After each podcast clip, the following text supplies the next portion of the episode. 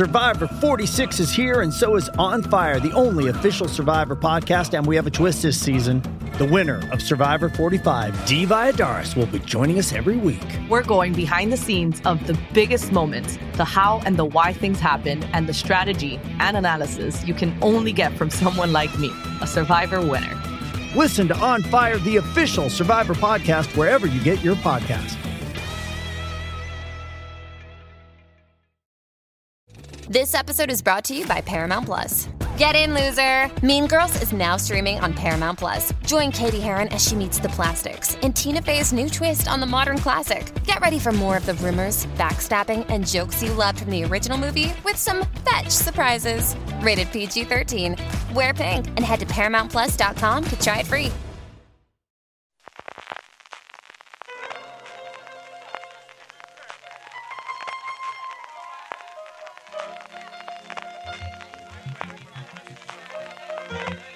Estás escuchando Fuera de Series con CJ Navas.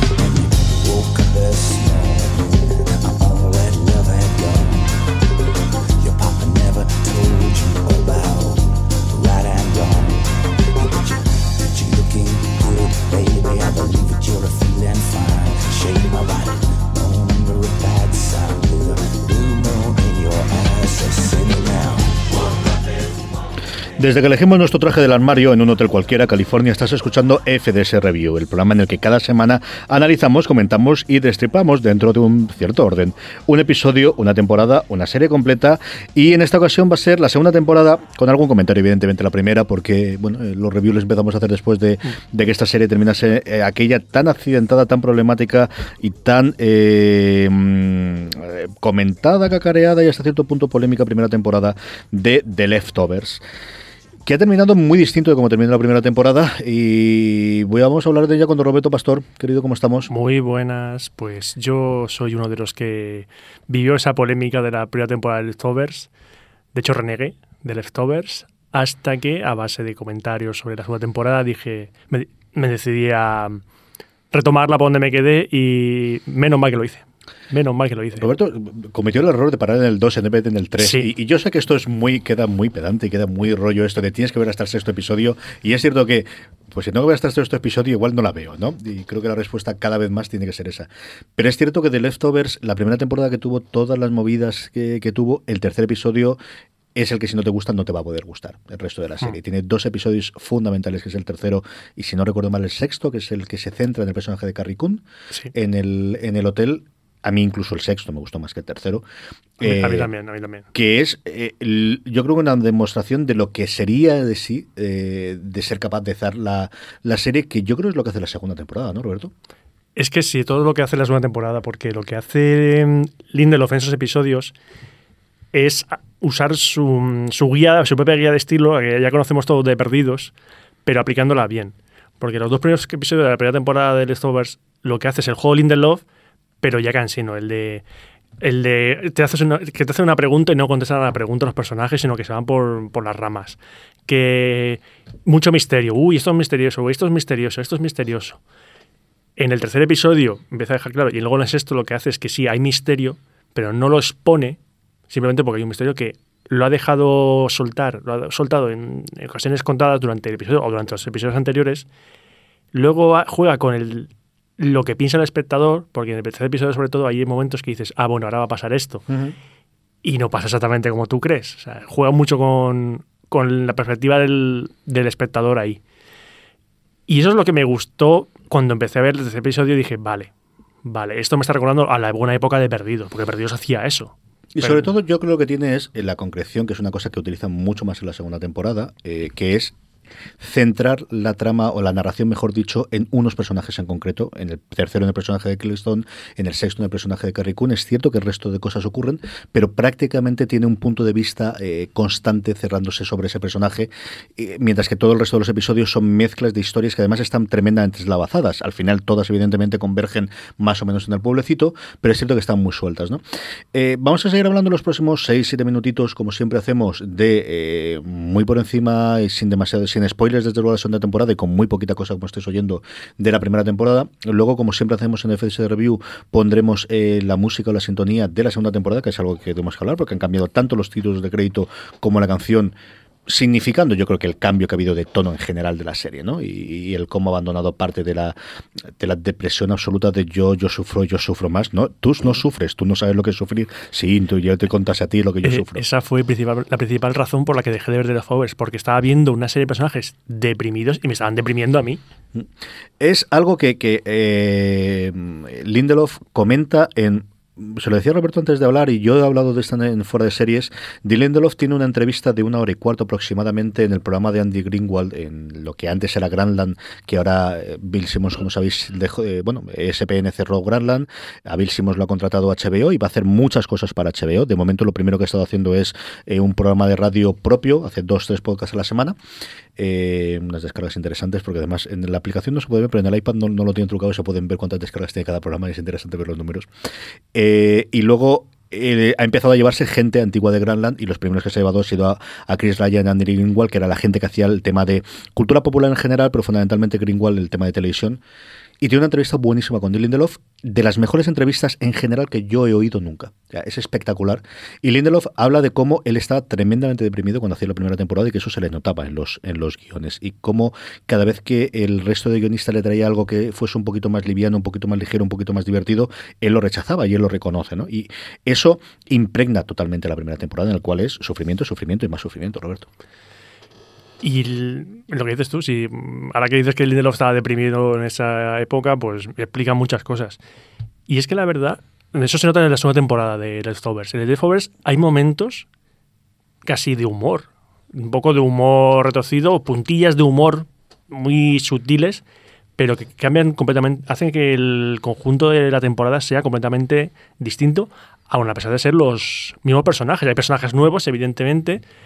Algunos personajes dejan de aparecer, no sabes por qué, y la verdad es que no te, im- te importa poco, porque lo que es la trama de la segunda temporada da a pie a que cambien muchos personajes, por lo que ocurre al principio de la temporada. O sea, entonces, yo agradecí muchísimo el cambio de tono y sobre todo el que ves que la segunda temporada, tal como empieza y tal como acaba, uno ves todo el conjunto diciendo, vale, me han querido contar algo con esa temporada. O sea, la temporada está completamente cerrada. De hecho, la yo creo que la serie podría haber acabado ahí Sí. y no hubiese pasado nada. Pero la primera temporada empiezan a contarte cosas y dicen, me están contando cosas, pero no sé qué.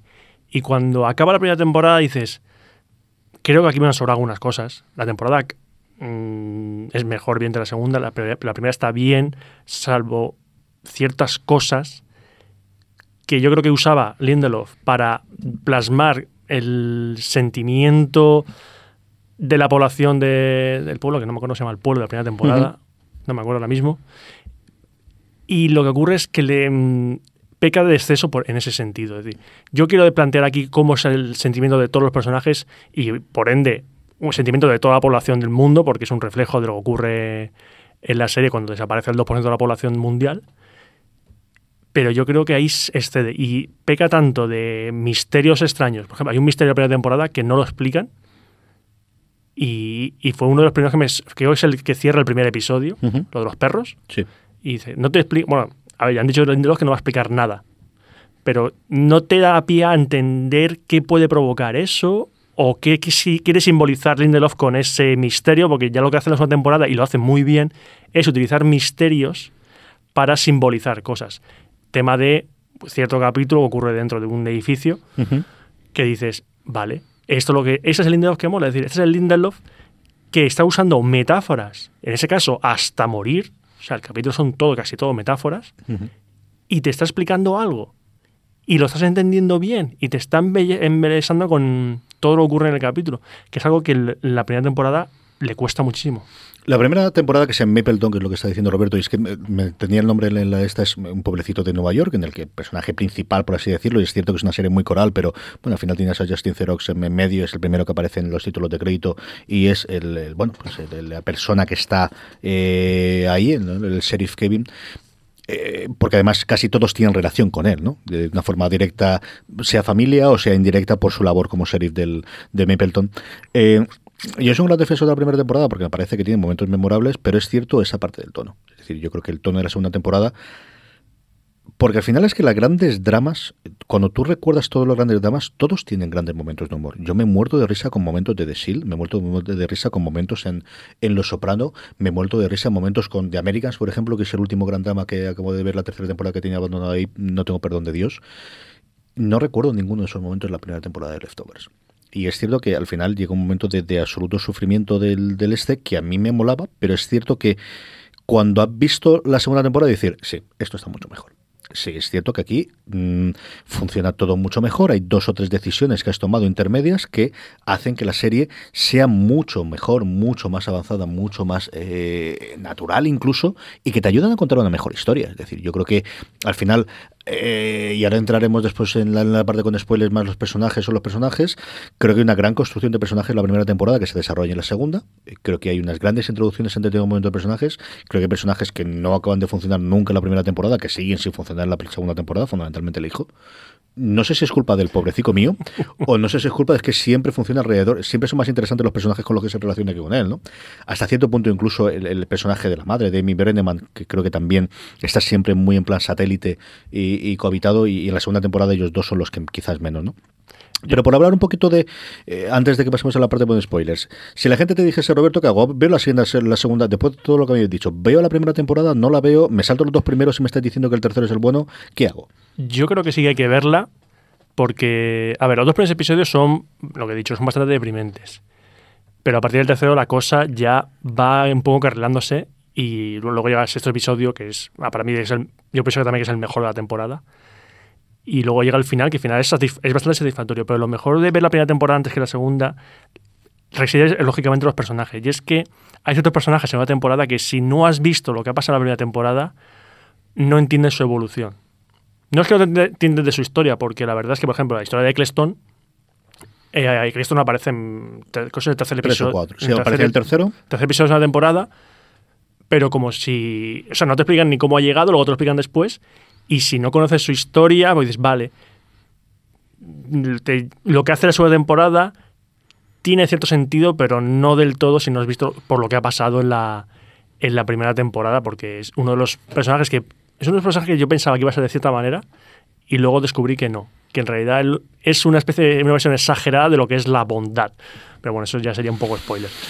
Eh, son 10 episodios de primera temporada, más 10 de la segunda, yo creo que sí. Es decir, esto hay que verlo. Yo creo que es una de las, y sobre todo de cara a qué puede ser la tercera, creo que hay grandes momentos, como os digo, sabiendo que aquí hemos venido a sufrir y es una cosa que van a machacar constantemente y que en ciertos momentos se puede hacer.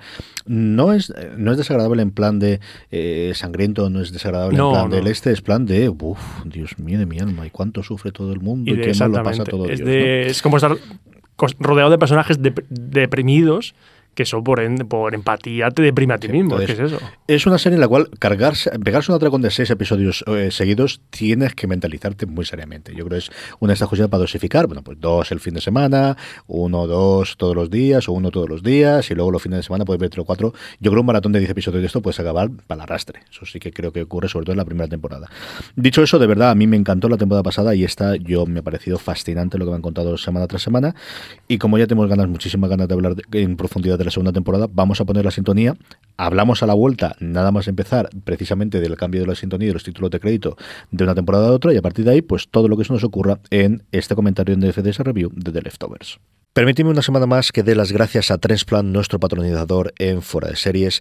Transplant es vuestra ropa streetwear cuyo eh, producción se realiza de forma íntegra en Europa, todo el diseño como sabéis en España en Alicante, toda la fabricación en Portugal, prendas de alta calidad, eh, fabricadas como os digo con altos detalles y además ahora en rebajas Y ya no solamente rebajas, sino sabéis que si acudís eh, y entráis desde eh, su web en tresplan.com barra podstar y utilizáis el cupón FDS a la hora de hacer cualquiera de las compras, tenéis un 10% adicional en cualquiera de las prendas que compres. Por ejemplo, el jersey que llevo ahora mismo, que es una pasada de jersey, de estas cosas que quedan bien delante de todo el mundo, agradable, para esto de frío que nos está entrando en últimas horas, que tenía un precio de 70 euros. Ellos ya lo han rebajado un 20%, o sea, 56 euros. Si además utilizáis el cupón de fuera de series, se os queda la cosa en 55,96, claro, eh, perdóname, en 50 euros de un jersey que valía 70 en 50 y como esa todo el resto de las ofertas, como digo, combinando tanto las rebajas que tienen como el cupón si compráis en su tienda eh, electrónica.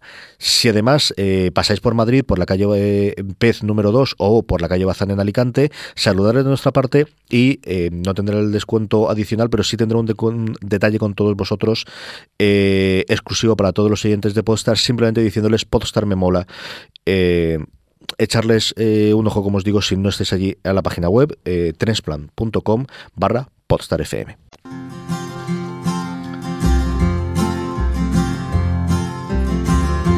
Everybody is wondering what and where they all came from. Everybody is worrying about where they're gonna go when the whole thing's done.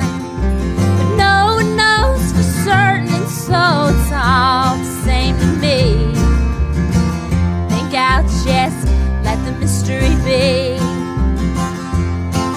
Some say once you're gone, you're gone forever, and some say you're gonna come back. Some say rest in the arms of the Savior the ways. Some say that they're coming back in a garden, carrots little sweet. Think let.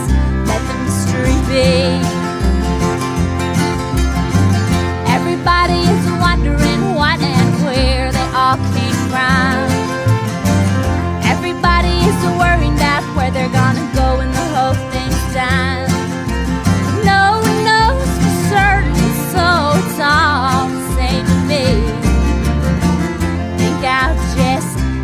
mystery be. Think I'll just let the mystery be.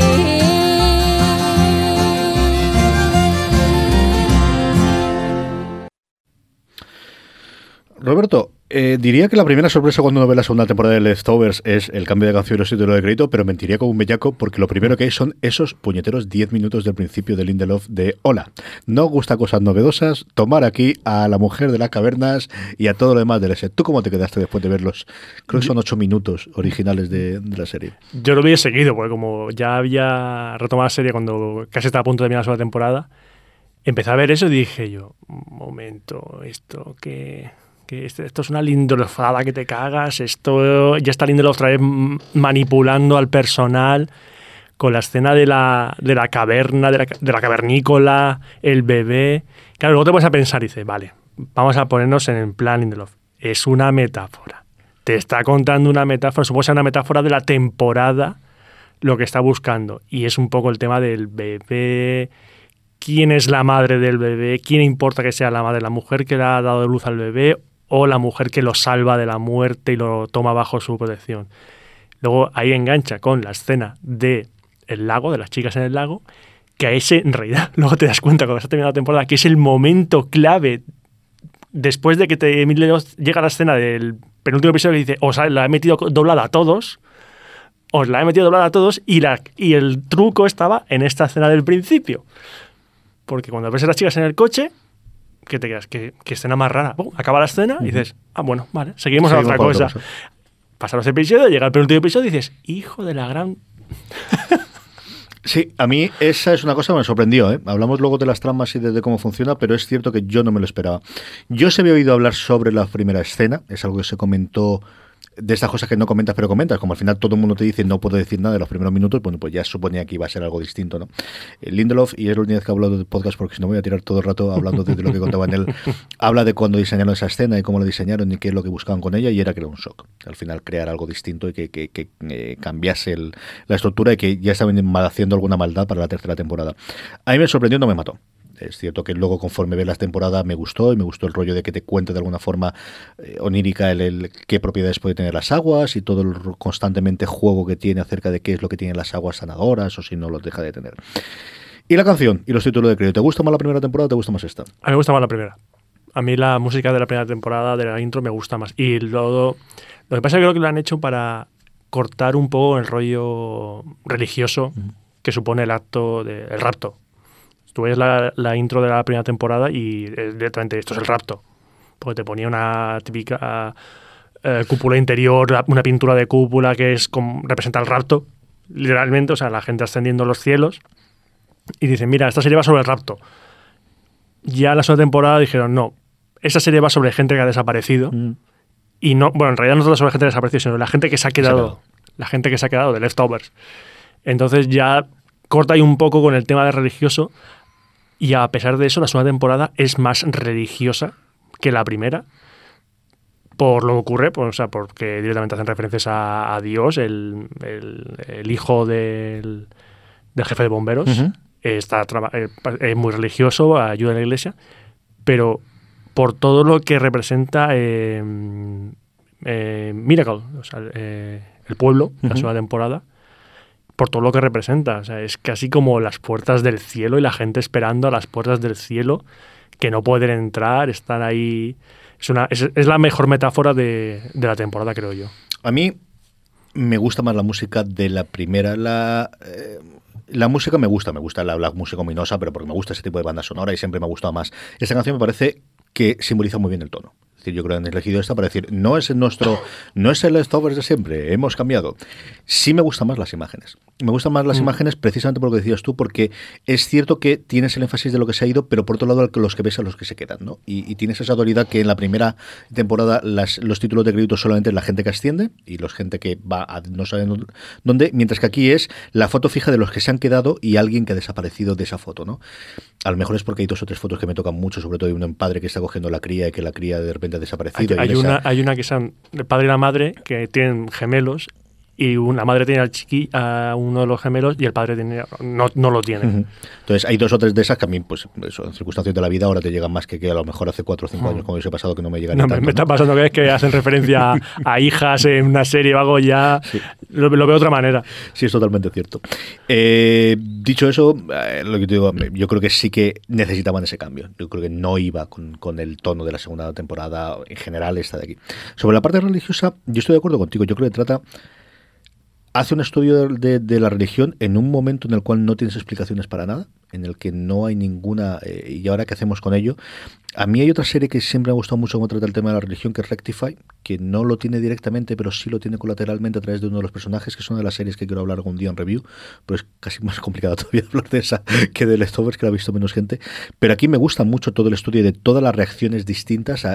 hay gente que era tremendamente religiosa que deja de serlo después del hecho. Hay gente que nunca lo ha sido, que ahora lo es muchísimo una vez que esto ha ocurrido. Hay gente que busca una religión distinta y gente que busca otro tipo de reacción distinta dentro de el de- ¿Cómo se dice español los guilty remnants? ¿Cómo lo dicen aquí? ¿Tú lo sabes? del- ¿Te acuerdas? Eh, los remanentes. los que se quedan Los culpables remanentes. los culpables remanentes algo de esto no Eh, me gusta mucho que también es muy de Lindelof no de, de ver las distintas reacciones y distintas personas cómo reaccionan al mismo hecho de forma diferente yo creo que el tío lo hace muy bien esa parte lo hace muy bien Y, y, y Lindelof vuelve a jugar la carta de te voy a mostrar algo aquí, no te voy a explicar, ya te lo explicaré luego o no, que fue la escena que están, en, creo que es en el primer episodio, que está en el restaurante de Miracle, del pueblo, y entra el hombre con la cabra al, al restaurante, pone un plástico y le rebana el cuello a la cabra y ya está la gente mirando y no hace nada. Y digo yo, eh, ¿al- al- ¿alguien me cuenta qué leches ha pasado aquí?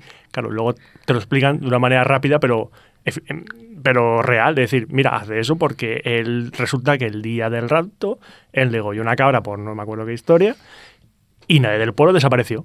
Entonces hace eso para, porque cree, él cree que haciendo eso protege al pueblo. Mm. Igual que la chica que sale, que es, eh, lleva el vestido de novia, De y se lo pone todos los días porque piensa que por ponerse el vestido de novia, el pueblo está a salvo. Es decir, ya cualquiera busca algo en lo que creer.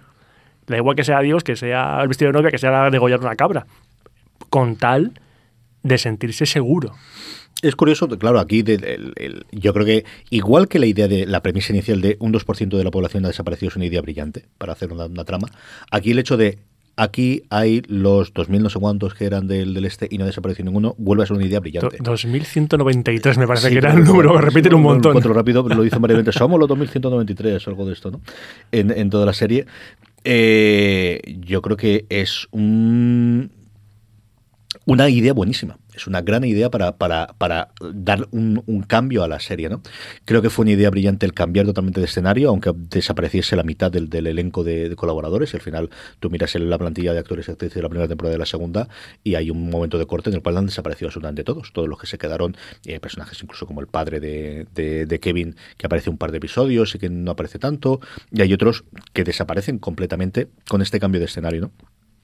Y yo creo otra cosa que yo descubrí en el primer episodio, que había leído ya, que había funcionado espectacularmente bien en la primera temporada y que aquí no todos los episodios lo utilizan, pero sí es un recurso que ellos yo creo eh, que saben que les funcionó muy bien y que cada vez utilizan más, que es centrar cada episodio en un grupo de personajes concreto. El primer episodio está centrado en la familia nueva que descubrimos y, al final aparecen los Garvey, pero fundamentalmente es la historia de los Murphy. Y cada episodio, excepto con una o dos excepciones, a diferencia de la primera temporada, que es dos episodios centrados en un único personaje, aquí es al revés. Aquí casi todos los episodios están centrados, si no en un único personaje, sí en un grupo de personajes. Evidentemente, Asesino Internacional, del que después hablaremos, está centrado en Kevin y fundamentalmente es Kevin y Patty, ¿no? En algún momento, de- sobre todo al final del episodio. Pero el resto, desde el primero te dicen, este es un formato que nos funciona bien y vamos a utilizarlo y luego vemos cómo reaccionan los otros personajes, que hace que a veces sea pesada o a veces si no te gusta demasiado algunos personajes te pueda ser más complicada, pero yo creo que les funciona muy bien en general. No, y es más, con ese sistema lo que consiguen es que personajes que la primera temporada no, tuvieron bien definidos, por ejemplo, la hija. La hija es un personaje que en los primeros episodios, sobre todo la primera temporada, la ves como la, la adolescente repelente. Luego la segunda temporada ves cómo es, ves que es una chica que está perdida, o sea, que, que está ahí, ya no sabe en qué creer, que su padre le decepcionó, que tiene una nueva madre que intenta ver si decesa con ella, llevarse bien, bueno, se lleva bien con ella, quiero decir. Tiene un odio por su verdadera madre descomunal. Luego el personaje Nora en los primeros episodios está mucho mejor definido que en la primera temporada, porque ves claramente lo que, lo que buscan en el, en el nuevo pueblo. Pero yo creo que Nora está bien definido en el sexto, pero es cierto que, que- que le dan mucho más aristas aquí en medio. ¿no? Sí, pero por ejemplo, hay un momento en la segunda temporada que es cuando llega el científico este a la casa Es espectacular. que, que le, dice- que le está queriendo investigarla a ella porque saben que ella perdió a toda su familia en el, en la- en el- no lo llaman el rapto, ¿cómo lo llamaban? La partida, el departure. Y, me hace mucha gracia la escena cuando ella llama, primero rechaza completamente la idea porque ella quiere olvidarse de eso, quiere vivir un, quiere vivir su vida. Y hay un momento que contacta con el, el laboratorio que está llevando la investigación y le preguntan, bueno, ¿por qué quiere usted investigarme? ¿Qué creen que es lo que pasa? Y le dicen, creemos que usted es la reencarnación del demonio, no sé qué. Y la tía lo que hace es que cuelga y se empieza a descojonar.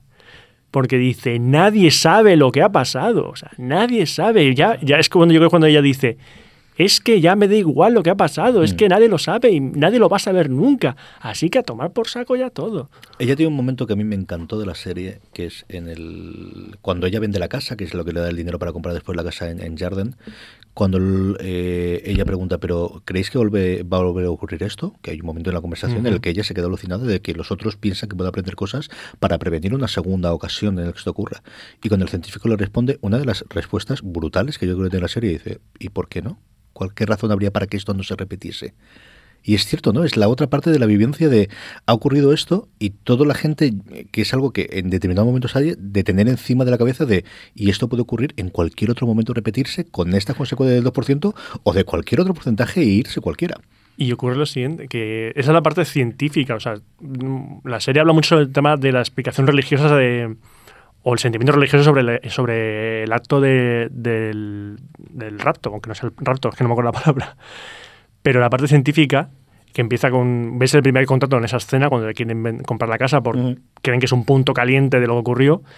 Pero luego es en la escena que acabo de comentar, que ya la ciencia es que ya está intentando Cualquier cosa. cualquier cosa con tal de explicar lo que ha pasado. Y va a ocurrir que no saben que, la, que no va a poder explicarlo. O a lo mejor sí, la tercera temporada a lo mejor nos sorprende Lindelof y explica algo, pero lo dudo mucho. Nah, yo creo que no está en esa jugada. ¿Qué te parecen los nuevos vecinos, los Murphy, esta preciosa familia afroamericana tan agradable, tan encantadora, que cuando llegas a su vecindario te invitan a tu cumpleaños el primer día? Sí, y si les cae mal, si le caes mal al marido, te pega un aparido, te quema la casa. Eh, yo estaba viendo el episodio y dije, ah, mira, personajes nuevos, vamos a ver. La chiquilla, ah, mira, qué maja muy bien. El hermano, hermano modelo, buen, buen chico, responsable. La madre, una mujer trabajadora, ama de casa incluso. El padre, el padre, madre mía, el jefe de bomberos. Oye, qué familia más ideal. Y conforme va pasando el episodio. Y estás viendo que todos tienen taras. Bueno, a ver, taras. La- ella se queda, ella tiene los ataques esos que se queda, se va. Se va, su cabeza se va, que tampoco lo han explicado. Ni lo han. Supongo que es un recurso que utilizará más adelante, pero no han explicado por qué tiene esos ataques. Pero sobre todo cuando ves que el padre es como una especie de dictador en la sombra de lo que ocurre en el pueblo para mantener la pureza y la moral dentro del pueblo y cuando ve algo que no le gusta lo aborda de la peor manera posible dices vale no son personajes normales y pueden dar mucho juego resulta que luego el que es el más normal es el, el hijo. El hijo es el que más el que no te engaña.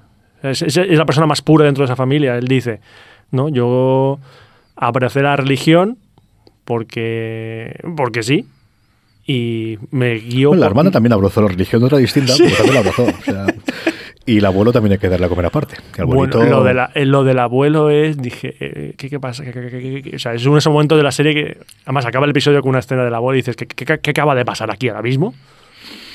Sí, es una familia. A mí me fascinó el primer episodio cómo hizo una presentación de personajes tan buena. No, yo acostumbrado a que veamos dramas, comedias en cable o en el este, en el que después de una hora, hora y media, hora y tres cuartos en algunos casos, eh, te presentan unos personajes y no sabes absolutamente nada de ellos. Aquí te tiran en medio de una serie que ya tiene sus expectativas sobre ellas. Una familia, chico, y me encontraron una historia mm, de entender cómo funcionaban cada uno de ellos en, en los primeros quita los 10 primeros minutos que es la, la parte de la caverna, eh, ellas están saltando en la piscina, en la, el agua y todo Mm. demás, y empiezan a presentarme a ellas sí ahí y al resto de la familia a partir del minuto 10 aproximadamente hasta que llegan los Garby Hasta el cumpleaños. faltando unos 15 minutos. Sí.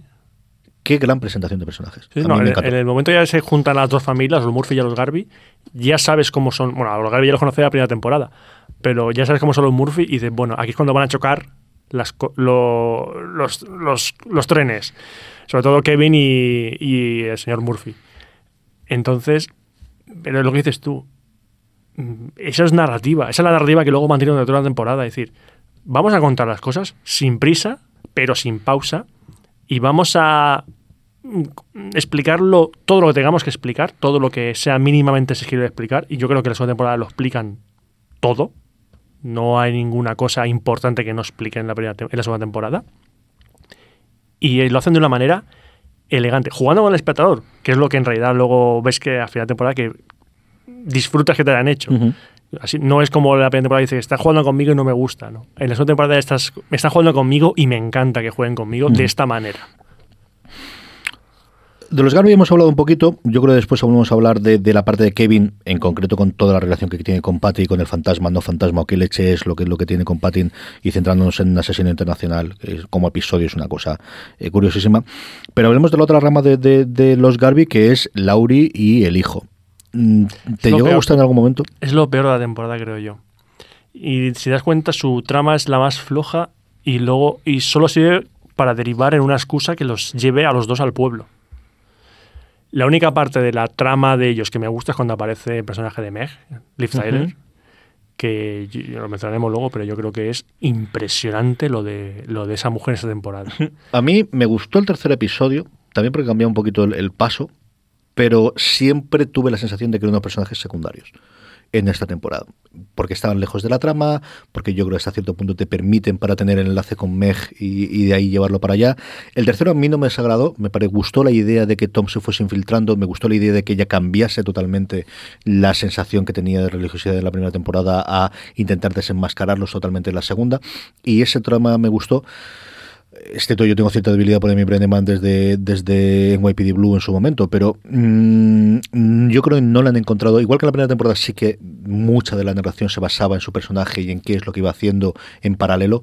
En esta, yo creo que siempre es de, bueno, recordaros que tenemos estos dos y terminamos que sacarlos en algún momento y hacer algo con ellos. Y el hijo, yo no sé si es mal actor el chiquillo, no sé si es que nunca le dan absolutamente nada que hacer. Igual que coincido contigo que a la hija, que en la primera temporada puede ser más o menos odiosa y horrible, creo que aquí le han encontrado un punto de, de ser algo más. Es decir, evidentemente que es una adolescente horrenda y odiosa como lo sería siempre, más aún en un mundo en el que ha ocurrido esto de aquí. Pero tiene momentos con Carrie, tiene momentos con su padre, cuando le dice, no le jodas. Ya las fastidiaste una vez con mamá, por favor no fastidies esto.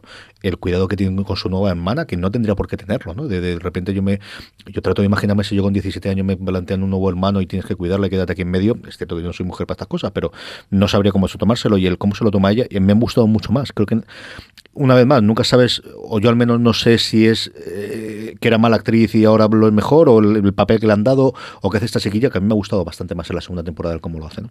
Creo que nunca han encontrado ni a la madre ni al hijo ese, ese toque de vamos a ver qué podemos hacer interesante con ellos. Como yo creo que hasta cierto punto se le han encontrado a, a los Jameson, ¿no? Yo creo que Lo Jameson tiene un gran hándicap y es que has contratado un pedazo de actriz para que esté un 95% del tiempo quieta en una silla de ruedas, Ay, Dios mío. pero funciona. Y yo creo que eh, la imagen de Eccleston, y luego hablaremos de las imágenes, pero la imagen de Eccleston subiendo a la cruz y de mm, voy a hacer esto, a mí es una de las que más me impactaron esta segunda temporada. Y, es, y el episodio de Eccleston de esa temporada a mí me gusta más que el de la primera temporada. O sea, toda la trama de, de que la mujer despierta durante unas horas y aprovechan para lo que aprovechan y ella se queda embarazada. Entonces piensa él, él piensa como el resto de gente que el pueblo es un refugio, es un lugar protegido por algo que hace que las cosas allí funcionen. Pues está la gente como loca por entrar en ese pueblo y luego ves como vas saliendo del pueblo y dices, vale, algo va a pasar aquí, algo va a pasar. Cuando ves que pasa por la zona de acampada en la entrada del pueblo y toma ligero contacto con un personaje que dice, ¿te puedo decir cómo entrar? Y dice, vale, esto lo va a utilizar para algo. Y como ya la cosa va bola de nieve, bola de nieve, la cosa va peor, va peor, pero luego no acaba de una manera odiosa, sino acaba de una manera buena para el espectador, porque el espectador que tú estás todo el episodio sufriendo, diciendo, madre mía, ¿qué, pa- qué pasa? Que ocurra algo mm, relativamente bueno para estos personajes, porque estos personajes son buenos. Entonces el, el capítulo acaba con la trama de, de la, la mujer en un sitio protegido y él en un sitio que no es protegido, pero porque él quiere estar ahí. Entonces él es feliz por estar metido en subiéndose a, al cada- bueno, eh, no sé cómo se llama esto que mete en la cabeza y Bueno, la cruz es un cadalso, sí que no sé exactamente si el, el cacharro sería. El cadalso, yo creo recordar que es el cacharro donde cuando. cada tú donde, el- donde ahorcan a la gente. Eh, pero bueno, él, ¿Ahorcan o es el cesto cuando, cuando te guillotinan? Me estoy dudando. ¿El cesto? Me estoy dudando. Vamos a consultar estas cosas antes de Aprende Español con Roberto y CJ. Pero eso, que él, que él ve esa escena y él piensa, yo tengo que estar ahí.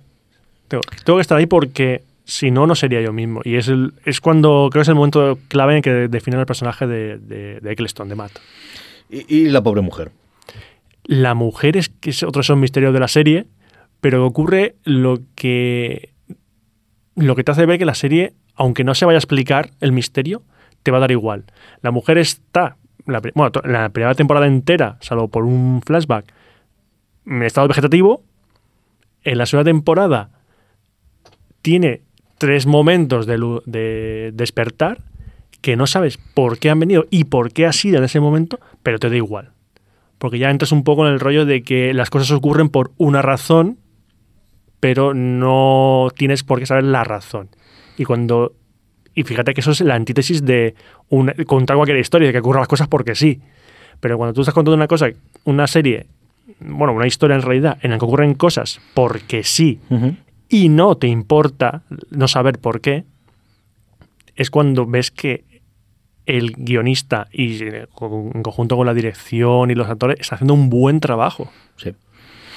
Eh, según Wikipedia, que nunca se equivoca, Roberto, como todos sabemos y que siempre es totalmente cierto, el cadalso era dos cosas. Por un lado, era un, eh, una estructura, un tablao que se levantaba para darnos solentes del rey, y a partir de ahí hubo una aplicación popular que era el término cadalso se refiere a una plataforma provisional construida generalmente de madera en la plaza principal de una ciudad para ejecutar públicamente una pena de muerte. No dice la forma. De hecho, en Wikipedia la primera imagen que te aparece es una eh, no es de una guillotina, pero sí cortar el cuello, mientras que la siguiente eh, la siguiente imagen que tengo hoy aquí es más parecido a una horca, incluso podría ser una cruz. Así que yo creo que sirve para cualquier cosa porque no era dónde va, sino el, el cacharro de la, de la entrega. Ahora consultaremos a la RAE a ver exactamente qué es lo que dice, qué es lo que tiene.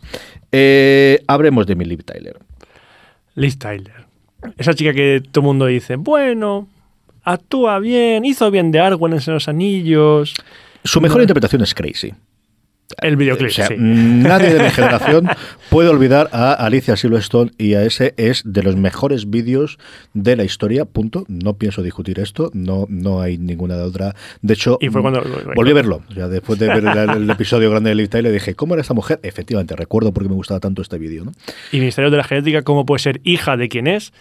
O sea, ¿cómo sería su madre? ¿Cómo será su madre para que ella... Yo la vi en su momento, porque acuérdate que ella eh, durante muchísimo tiempo no supo que era la, hija de Steve Tyler y lo supo eh, la madre eh, estaba casada y lo había adoptado, yo creo incluso legalmente el, padre, y no me acuerdo si fue con 15 o 16 años cuando se lo dijeron, que fue poquito antes de cuando hizo el, el vídeo de Crisis con Alicia Silverstone. Yo recuerdo aquella historia desde en su momento y es cuando ya se cambió el nombre y todo demás. ¿Qué te pareció ella? ¿Qué te pareció la primera temporada, Roberto? Yo creo que la- era, el personaje suyo servía para dar como una visión externa al tema de los remanentes. De alguien que entra en ese, en ese culto, por así decirlo, y para ver si le da respuesta a algo. Pero no sé, no me pareció muy, bien definido en la primera temporada. Porque la veías un poco como añadido. Estaba por ahí, al lado de las silenciosas, de las personas estas silenciosas, y ya está. Era la única persona que hablaba dentro de ahí porque todavía no tenía derecho a no hablar. Pero es que eso no sé qué ocurre entre la primera y segunda temporada para que empiece la segunda temporada de esa manera que hace, como la, la ama y señora de todo y encima con poder. Porque la primera escena que sale cuando eh, de- detienen al chiquillo y lo meten en la furgoneta y aparece ella, Y lo viola. Y lo O sea, viola. Lo que hace es violarlo. lo viola, se va y dice, ahora, va y lo- ahora vas y lo cascas, o sea, dice, dale recuerdos a tu, a tu tu madre, madre. dale recuerdos a Lori, se va, no aparece en el resto- y aparece creo que es en el séptimo o octavo episodio. O sea, dices, la chica desapareció y dices, vale, ¿dónde está la chica? Si sale su, título- sale su nombre en el título de crédito, pero no aparece en la serie, ¿dónde está? Y aparece luego, cuando está haciendo la trama del, del final de la, se- de la temporada, y la ves moverse, cómo se mueve, haciendo todo lo que hace, cómo lo hace, hablando como habla. Que es que lo decía, eh, lo decía Alex de Otivison Podcast en Twitter, dice, Liz Tyler da miedo. O sea, Liz Tyler, una mujer mm, modelo, eh, todo el mundo tiene la imagen del videoclip de Crazy, Sí, lo que sí, sí. dices tú, me está dando miedo. O sea, es, es increíble cómo esta chica cambia el registro de esa manera para darte pavor. Es que luego están en la escena cuando se va con el hijo a la granja, se nos están preparando todo, y la ves que la- los que están en la granja le tienen miedo a ella. Y dices, tú también le tienes miedo porque dices, no sé qué está haciendo. Ha dado a entender que va a poner una bomba o algo, pero no sabes lo que está haciendo. Y es que no me, da miedo preguntarle.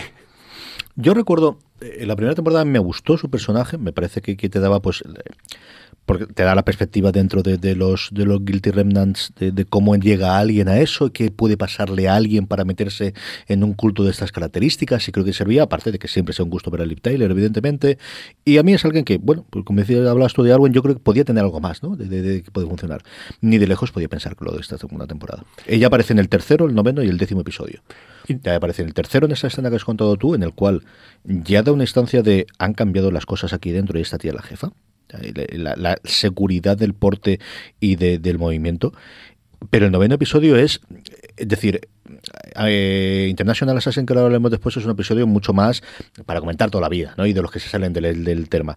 El sexto de la primera temporada, algunos otros. Pero lo que esa mujer hace en el noveno episodio, de como dices tú, convertirse en quizás el personaje más malvado que yo he visto esta temporada en televisión, es espectacular. Y aparte es que hay un... No sé qué episodio es, que hay un momento de flashback de ella. El noveno. y- El noveno. Y Cuando recupera el, el cuando se muere la madre, que es lo que a ella le empieza a dar todo el shock de, eh, de mi mundo se ha acabado. que ahí la ves cómo se comporta, cómo se comportaba antes Y lo hacen en el mismo episodio, porque es un flashback, evidentemente. Y dices, vale, sí, es que así como se comportaba. Bueno, primero es cuando se comporta feliz, cuando está con el, con el novio, que viajan al pueblo en busca de respuesta y todo eso. La ves feliz con su madre y luego la ves triste con su, porque su madre muere. Y de ahí, es- ese capítulo, Liv Tyler me sorprendió enormemente, porque lo di- lo- es lo que he dicho. Dice que tiene una- unos cambios de registro increíbles. No, el episodio gira alrededor de ella y yo recuerdo el- ella esnifando coca en el, en el baño eh, antes que hablar. Te da la complejidad del personaje, ¿no? También pues tiene la ventaja de que lo han escrito muy bien. Es que está muy, muy bien redondeado y el, el cómo ella él descubre la, la, la locura de que su madre muera justo el mismo día en el que esto ocurre y, y cómo eh, aquello queda totalmente oscurecido la muerte de la madre a Mm. partir de ahí. El- no, el- no- el- no puede llorar a su madre porque está todo el mundo llorando los desaparecidos. y, y la locura mental de, de alguien que no estaba especialmente bien antes, y sí, que se quiere casar pero que tampoco lo sabía, que no acaba de encontrar el futuro, a la que la madre le pagaba alguna de las fiestas, mm, con sus adicciones estas cosas, ¿no? Y luego lo que trama esta tía. Es decir, la- la- qué, qué brillante es el plan de, de cómo, cómo acabas con un sueño. Bueno, pues metiendo a todo el mundo aquí dentro, ¿no? El- lo de la furgoneta y lo de las tres... ¿Qué cara se te quedó a ti cuando viste a las tres chiquillas salir de la furgoneta, Roberto? Eh, fue el momento que dije, me cago en Lindelof y en él. Fue cuando empecé a recordar esa primera escena del primer episodio y dije, pero qué desgraciado, me la ha metido colada, pero, pero... Porque yo fíjate que, como había dejado obvi- bastante obvio, demasiado obvio para lo que es Lindelof, lo del tema de los explosivos, digo, no creo que ahora, ahora abra la caravana y esté la caravana llena de explosivos. Pero te digo yo que no me esperaba ver a las tres chiquillas metidas ahí dentro. No, yo tampoco. O sea, no me, no me lo esperaba para nada. Y fíjate que si hubiese. Es que hubiese pensado. Y fíjate que toda el, gran parte del problema de la segunda temporada reside en la, en la desaparición de las tres chiquillas. Pero no me hubiese esperado en la vida verlas. ahí. Luego es cuando piensas en esa escena del primer episodio y dices, vale, ahora sí. Sí, ahora sí que me cuadra dentro, esto. La conversación de ella cuando se encuentran allí en Jarden, cuando ella hace la, la visita con el, con el novio y todo demás, y sí, han tenido en contacto, pero no, no, no, no piensas que la extensión del dominio de ella, del que te- empiezas a tener cierta idea cuando llegas a la granja.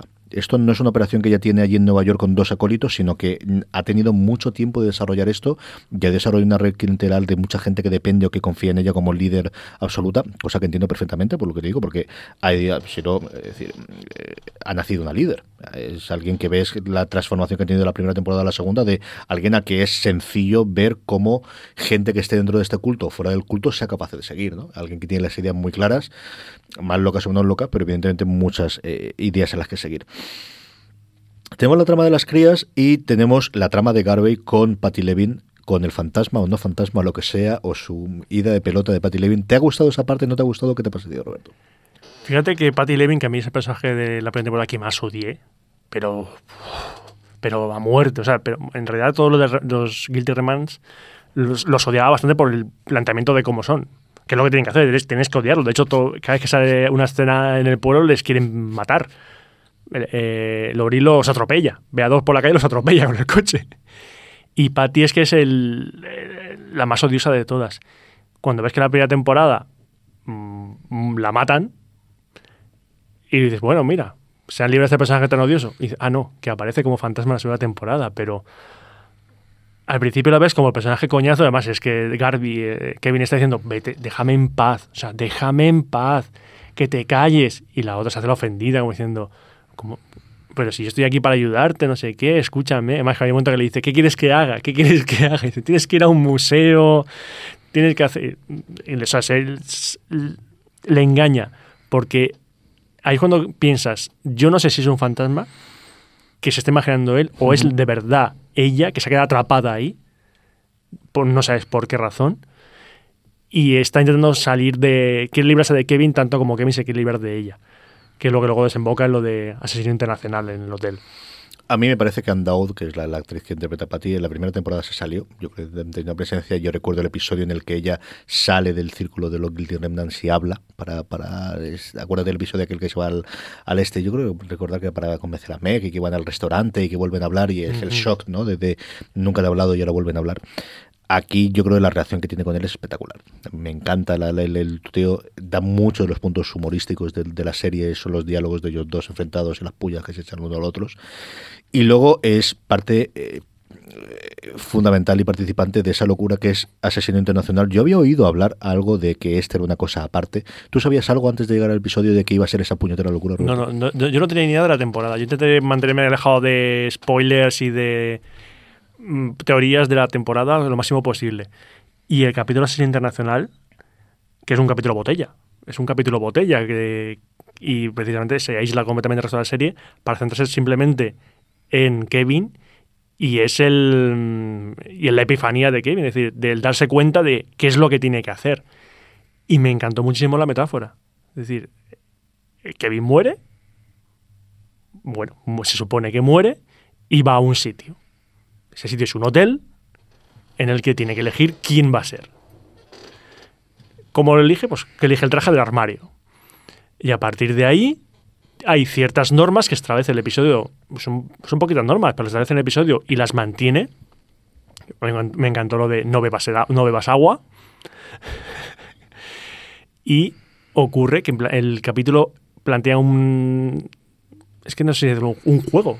Es casi un, es un juego que es una, y una trama autoconclusiva completamente. O sea, es que en realidad es un ejemplo perfecto de que se da temporada. Es decir, es un capítulo autoconclusivo de planteamiento desde el principio, de que indicándole a Kevin qué es lo que tiene que hacer. Luego, el, el tema del nudo, con todo lo que tiene que hacer para conseguir ese objetivo. Y luego un final que incluye pequeño giro de guion, porque yo no, yo no esperaba que el padre y la niña que salen en el hotel fuesen quienes fuesen. Yo pensaba que era algo añadido para hacer una metáfora, pero luego cuando te dicen, le dicen los nombres Sí, de quiénes son cada bien. uno, y dices, vale. Está muy bien, ¿no? Y al final, y es un episodio tremendamente duro, es decir, lo que él tiene que hacer para quitarse esa presencia o lo que sea, no deja de ser coger una niña y tirarla a un, a un pozo. O sea, el- el- el- será todo el imaginario que tú quieras y todo demás. La el recuerdo fácil o el, el- aquellos que hemos visto Los Soprano es en los episodios de Tony Soprano en la sexta temporada, en la última temporada. En el- los Soprano siempre ha tenido episodios oníricos, pero hay uno especial en la sexta temporada en el que prácticamente ocurre algo similar, de tonos similares a, a este episodio, ¿no? En el que vuelvo a tocar. A mí me gustó mucho. A mí me parece que está muy bien contado, está muy encerrado, te saca de la monotonía como ha ocurrido en varios de los de los episodios anteriores y creo que está muy bien llevado tanto esa como la vuelta otra vez también al, al purgatorio o lo que sea este puñetero hotel. Sí. En el décimo episodio, ¿no? Con la ruleta. Y me con el canto. exactamente. Cantando como el tío canta, que canta espectacularmente mal. O sea, Pero, pero es lo que dices tú, en el último episodio que vu- vuelve a morir Kevin, aparece en el hotel y dices tú, y piensas tú, otra vez aquí, y luego piensa él, otra vez aquí. Y claro, ya ves como él ya sabe lo que tiene que hacer y dice, va al armario, esta vez elige otro, otro traje. Se pone el de policía, que es lo que él pues, se siente identificado. Claro, porque es lo que dice, yo soy policía en realidad. Y cuando llega lo del karaoke y le dicen, ¿pero qué es lo que tengo que hacer entonces? Dice, No, tienes que cantar. No, hombre, no. Si otra vez tuve que tirar una niña de un pozo, ¿qué me estás contando? Dice, no, no, que cantes. Canta, canta y ya está. Y No canta y ya está. Y canta muy mal, es decir, hemos Canta. descubierto una cosa que ya Cicerex no sabe hacer, Liv Tyler sí, él no. Eh, escenas, antes de que hablemos un poquito de, de qué esperamos por la tercera temporada, que se nos va el tiempo y que, que hablemos de lo que la semana que viene hablaremos, una o dos escenas que recuerdas aparte de las que ya hemos comentado a lo largo de, de todo el programa, Roberto. A mí hubo una escena de, la, de los dos primeros episodios que, que, claro, los tengo más perdidos a la memoria porque llegué, porque el salto que pegué de- del segundo al tercero fue bastante largo. Y fue una escena del parque, cuando hacen el memorial de los desaparecidos por el segundo aniversario y aparecen los Guilty Remans y hay una batalla campal en el parque po, entre los Remans y la, y la gente del pueblo. Yo creo que es un. Creo que fue la escena que me definió un po- que me marcó el, el tono deprimente de la serie diciendo, pues aquí es que no va a haber nada de alegría, o sea, aquí la gente se quiere pegar de hostias, se quiere pegar un tiro. Entonces, mm, es una escena impactante, me impactó bastante la escena, pero no me gustó por el porque me llevó a pensar que el tono de la serie no era el que yo buscaba, que luego me, me equivoqué. Y otra escena que piense un poco. mm, Me gustó la escena de la. de la subasta de la casa. Cuando llegan allí y quieren llegar a la casa y hago. Alguna mano negra impide que entren, a entren al pueblo y dice, pero si tenemos la casa alquilada. dice, no, que no está. No sé qué. Que el perro tiene que estar en cuarentena. Y, yo pensé, digo, no me metes al perro, por favor, que el perro no le no hace nada, pobrecito el perro. Y entonces ellos descubren ahí la subasta de la casa, que ahí mm, me sirvió para ver lo, lo desesperada que estaba Nora por ir en un sitio seguro, porque paga tres veces más por el del precio de la casa. O sea, ella- iba sobrada de dinero de repente se queda sin dinero por pagar en exceso el precio de la casa. No, no, lo que quería, lo que quiere es probar una vida nueva, ¿no? Y, y ella eh, se lo dice, ¿no? Un par de veces a Kevin de estás, eh, estás in, estás out, estás decidido de yo estoy dispuesta a arriesgarlo absolutamente todo por tener una vida nueva contigo. Tú estás dispuesto a hacerlo y aquí lo tiene la demostración, ¿no? Aquí tienes todo mi dinero, lo digo todo para tener la vida en el sitio que hemos elegido los dos, o tú conmigo, o como quieras hablar de esto, para tener los dos juntos, ¿no? Y mientras que él siempre está un poco más para atrás de no sé si esto será definitivo. A mí me gustaron mucho todas las escenas de Meg, me gustó mucho cuando se abrió la furgoneta, como comentábamos, y me gustó mucho la toma por asalto de Jarden, ¿no? Porque es una cosa que dices, y esto no lo habían podido haber hecho en cualquier otro momento, sí, pero necesitabas un detonante, y es lo que esta tía ha hecho. La gran diferencia es que hasta que no llegó de ese detonante, las personas que puestas de acuerdo, es decir, no hay fuerza para parar a tanta gente. No podía pararlo la policía. Lo que necesitaba es un detonante para hacerlo. Y a mí esa porque tampoco es una cosa realmente revolucionaria, simplemente es una cantidad de, es mucha gente, no puede parar la policía, vamos andando con cierta tranquilidad, luego es cierto que van corriendo, cuando pierden al crío y todo lo demás que ocurre, ¿no?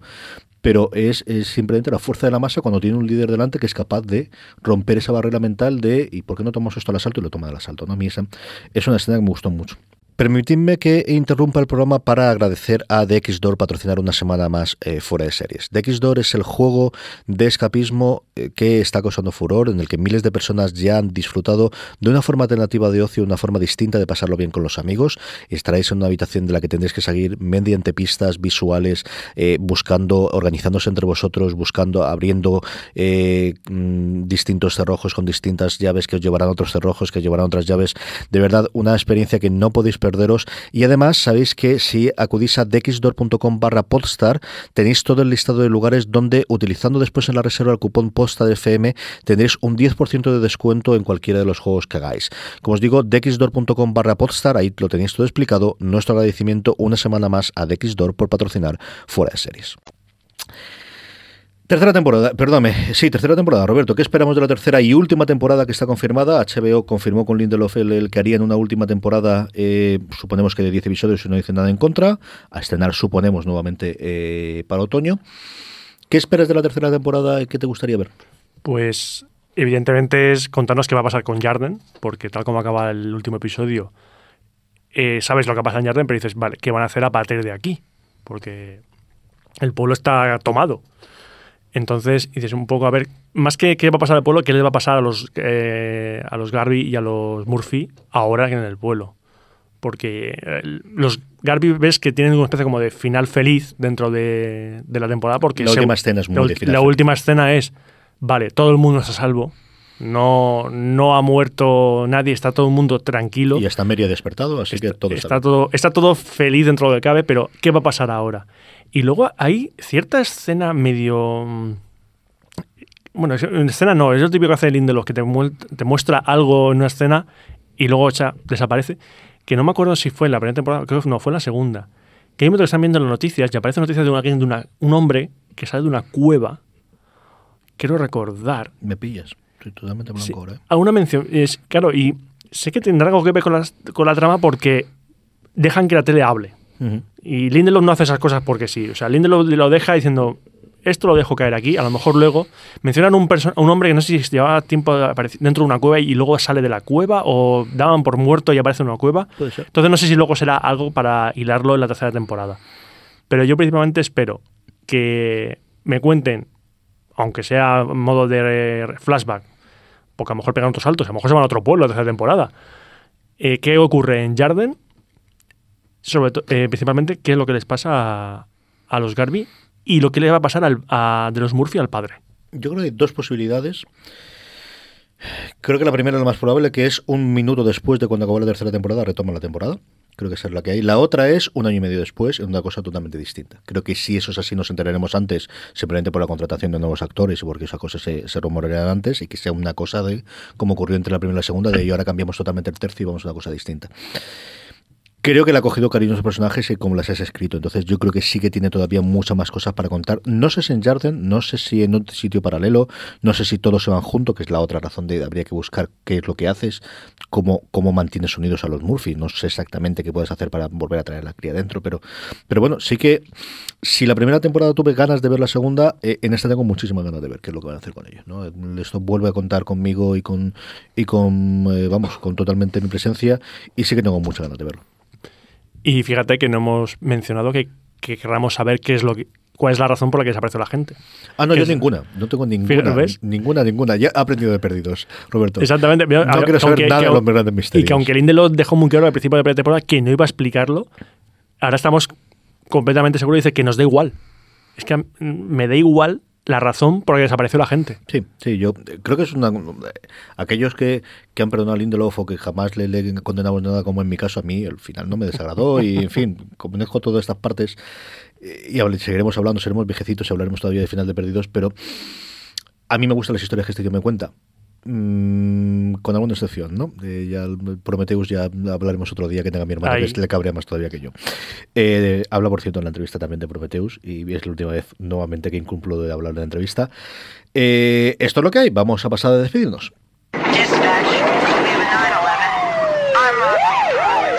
Pues esto es lo que decir la segunda temporada de Leftovers. Gracias a todos los mecenas de Fuera de Series en eh, pod- eh, podstar.fm barra mecenas. Gracias a todos aquellos que compréis en Amazon a través de fuera de series.com barra Amazon y de esa forma ayudáis a que hagamos cosas como esta. Don Roberto Pastor, gracias por venir ahora conmigo de The Leftovers. A ti por invitarme. La semana que viene hablaremos de Fargo, por fin la segunda temporada de Fargo que la teníamos hablando nada, en el octavo episodio de FDS Review con Roberto aquí presente y Juan Galonce hablamos de la primera temporada y de entonces el primer episodio, que es el que se acaba de estrenar de Fargo. La semana que viene retomaremos y hablaremos de la segunda temporada, fascinante si esta temporada ha sido buena, eh, de The Leftovers no queda muy lejos Fargo, podríamos discutir de cuál este de las dos ha sido mejor. Eh, hablaremos de Fargo como os digo, hasta entonces espero que os haya gustado FDS Review, comentarnos con estrellitas en iTunes y en Overcast y estas cosas. Gracias por escucharnos y recordad, tener mucho cuidado ahí fuera.